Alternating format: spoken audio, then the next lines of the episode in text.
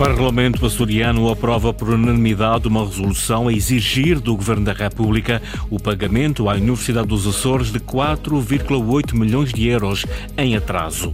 Açores ultrapassam um milhão de dormidas em alojamentos turísticos nos primeiros cinco meses do ano. Lagoa Azul, das sete cidades, está entre as que têm a maior concentração de plástico, num estudo que envolveu 38 lagos de 23 países. Amanhã conte com céu nublado, mas eh, também com abertas, aguaceiros fracos e pouco frequentes em todo o arquipélago dos Açores. Temperaturas máximas previstas: 23 graus em Angra do Heroísmo, 24 em Santa Cruz das Flores, Horta e Ponta da Algada. Avançamos para as notícias da região, edição das 18, com Sais Furtado.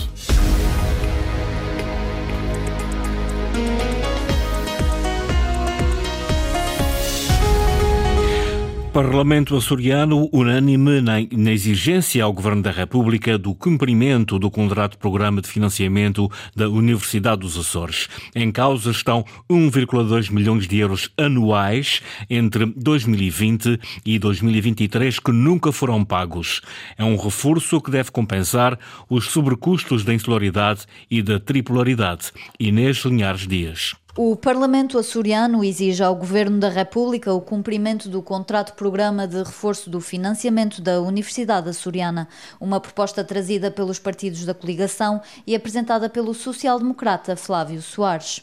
É neste sentido, e tendo em conta tudo o histórico, que propomos que a Assembleia Legislativa da Região Autónoma dos Açores exija ao Governo da República que execute até ao dia 31 de dezembro de 2023 o contrato de programa de reforço do financiamento acordado com a Universidade dos Açores em fevereiro de 2020. O documento foi aprovado por unanimidade, mas não sem discussão. O secretário das Finanças, Duarte Freitas, respondeu à intervenção da deputada socialista Sandra Dias Faria, que congratulou Vasco Cordeiro por ter negociado este reforço. Se a senhora deputada entende isso, também deve entender que se assaquem responsabilidades a quem não tem cumprido até aqui e a quem prometeu e não conseguiu que se fizesse cumprir.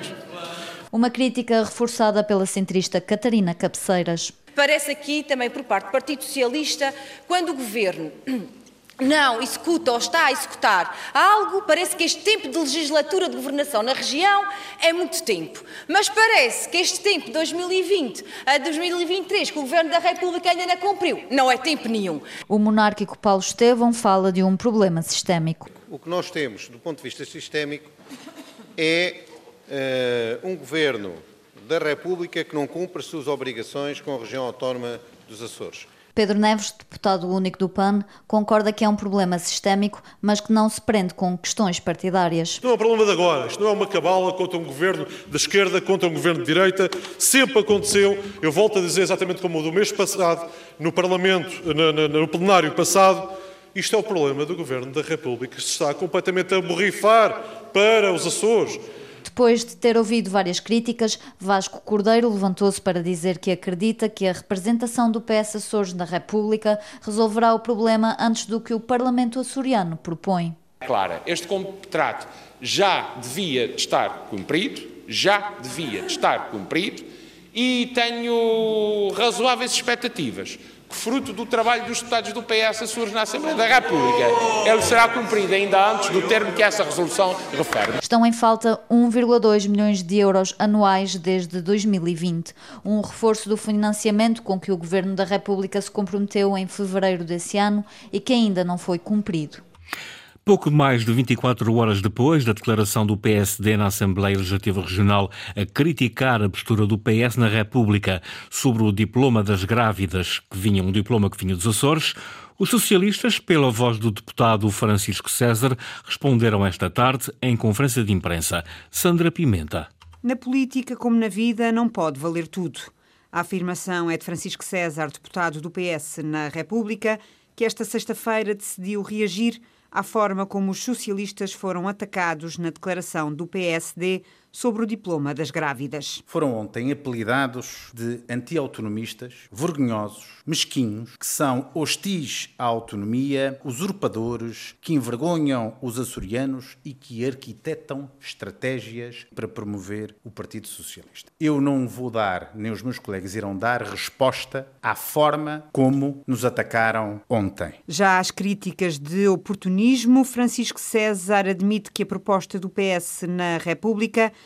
até ajudou a resolver o problema das açorianas grávidas das ilhas sem hospital. Nós sabíamos que a proposta da Assembleia Legislativa da Região Autónoma dos Açores iria ser chumbada, pois nós não poderíamos reabrir a discussão do Código de Trabalho e com a nossa proposta nós conseguimos os mesmos efeitos eh, sem eh, ultrapassar esta linha vermelha. E, portanto, nesta matéria não há qualquer tipo de aproveitamento político. Aliás, se ouvirem o discurso do Partido Socialista do Parlamento, é de elogio aos objetivos da proposta da Assembleia Regional e é de assumir o nosso papel enquanto legisladores para resolver os problemas. Problemas que podem vir a aumentar se o governo dos Açores insistir na postura de ataque ao atual governo da República. Nós devemos ter uma postura de reivindicação daquilo que é justo, de afirmação da autonomia, mas o nosso adversário não é necessariamente o governo da República, seja ele do PS ou do PSD. E aquilo que se assiste nos Açores, de uma forma inacreditável, é que o único objetivo do governo regional, quando vai ao Parlamento, é fazer fortes protestos em relação ao governo da República. A reação de Francisco César, deputado do PS na Assembleia da República, às críticas de que foi alvo na declaração política do PSD sobre o diploma diploma das grávidas. E Francisco César reagiu ainda aos ataques que o secretário-geral das Finanças lhe dirigiu ontem. Duarte Freitas disse que o que se passou na Assembleia da República com o diploma do apoio às grávidas e acompanhantes é o resultado das lutas internas do PS entre Francisco César na República e Vasco Cordeiro na região. Francisco César devolve as acusações e diz que lutas internas existem é dentro da coligação do governo dos Açores. O deputado do PS na Assembleia da República garante que não é candidato à liderança do PS Açores, assumida por Vasco Cordeiro. Não, não, não, e estou ao lado do Vasco Cordeiro enquanto ele quiser. É preciso que as pessoas percebam. Eu sou militante do Partido Socialista desde os meus 18 anos. Sou do Partido Socialista desde que me lembro. Entrei e comecei a fazer política com o Vasco Cordeiro. E sou amigo do Vasco Cordeiro. E admiro o Vasco Cordeiro. Já de vez, eu ouvi uma entrevista do vice-presidente do governo que diz que nunca teria feito um acordo de coligação com os seus dois colegas de governo, que são ex-presidentes do PSD. Ele diz isso publicamente. E é a mim e ao Vasco Cordeiro que vão acusar de problemas internos? Dizer, ou será que estão a dizer isso sobre nós para não olharmos para os problemas internos que, que os próprios têm? O esclarecimento de Francisco César sobre as acusações, lutas internas com Vasco Cordeiro. Nos primeiros cinco meses do ano, os Açores ultrapassam um milhão de dormidas em alojamentos turísticos. Só no mês de maio, o arquipélago registrou 330 mil dormidas, valor superior superior em 10% ao registrado no mês homólogo. Ana Leal Pereira. De janeiro a maio, os Açores atingiram 1 milhão e 87 mil dormidas, um acréscimo homólogo de 20,5%. São dados do Serviço Regional de Estatística dos Açores. No mês de maio foram registadas 330,7 mil dormidas no conjunto da hotelaria, turismo em espaço rural e alojamento local, um crescimento homólogo de 10,2%. Em comparação ao ano passado, aumentou em 21% o número de estrangeiros a visitarem o arquipélago. Já os residentes em Portugal registaram um decréscimo de 6%. A estada média neste período situou-se nos três dias. A hotelaria tradicional continua a liderar nos Açores com 199 mil dormidas e uma variação homóloga positiva de 4,7%. A maioria são turistas residentes em Portugal, que ainda assim estão a registrar um decréscimo em comparação com os turistas estrangeiros. A ilha com a maior subida no número de dormidas foi a Graciosa. Já a terceira registra o maior decréscimo do arquipélago, apesar de ser a segunda ilha a concentrar o maior número de total de dormidas a seguir a São Miguel. No alojamento local registaram 119 mil dormidas e uma variação homóloga positiva de 18%. Nesta tipologia estão a aumentar as dormidas de residentes no estrangeiro. Já no turismo em espaço rural, no mês de maio, registaram-se 12 mil dormidas nos Açores, mais 35%. O Instituto Nacional de Estatística destaca ainda que os maiores crescimentos homólogos ocorreram na área metropolitana de Lisboa, mais 34 24% nos proveitos totais e também nos Açores, mais 32% nos proveitos totais. Em comparação com maio de 2019, destacam-se evoluções nos Açores e na Madeira. Ilha de São Miguel não pode ficar esquecida, dizem os autarcas. Numa reunião hoje entre a Associação de Municípios e o Presidente do Governo Regional, pedem mais investimento na ilha. Em causa estão infraestruturas essenciais para o desenvolvimento, mas há também desafios na área social. É este o aeroporto que nós queremos para daqui a 10 anos? É este o porto que nós queremos para daqui a 10 anos? É estas, são essas infraestruturas de ligações terrestres, de, de, de ligações de transportes coletivos de passageiros na nossa ilha que necessitam de horários e de, e de, e de, e de funcionamento mais eh, condizente com as reais necessidades das populações? É este, é este a pobreza e a exclusão social que queremos manter para a próxima década? Portanto, há aqui um conjunto de dossiês que são importantíssimos, que merecem naturalmente atenção por parte do Governo Regional dos Açores e do seu Presidente, mas que nós temos que muitas vezes fazemos a reflexão de que é necessário reivindicar, é necessário colocar na agenda política, sob pena de nós não estarmos a cumprir bem as nossas funções. Pedro Renascimento Cabral, presidente da Associação de Municípios da Ilha de São Miguel, das reivindicações feitas pelos autarcas, José Manuel Bolheiro promete incluir já algumas no próximo plano e orçamento. Foi aqui dito, e é meio, quero deixar esta garantia, porque os, uh, os municípios uh, dos Açores e os São Miguel em particular, neste caso, são parceiros de desenvolvimento, definirmos já para o próximo plano e orçamento para 24 aquelas que são, umas que se podem concluir e esgotar no próprio ano, ou que estejam, no fundo, eh, em afirmação perante a continuidade da obra que estamos a fazer, mas termos uma notoriedade e uma visibilidade no próximo orçamento já de alguns investimentos que, em concordância, região e municípios, possam já estar eh, previstos no orçamento para 2024 e o respectivo plano de investimentos. Autarcas da Ilha de São Miguel levam reivindicações ao Palácio de Santana. José Manuel Bolieiro promete agir.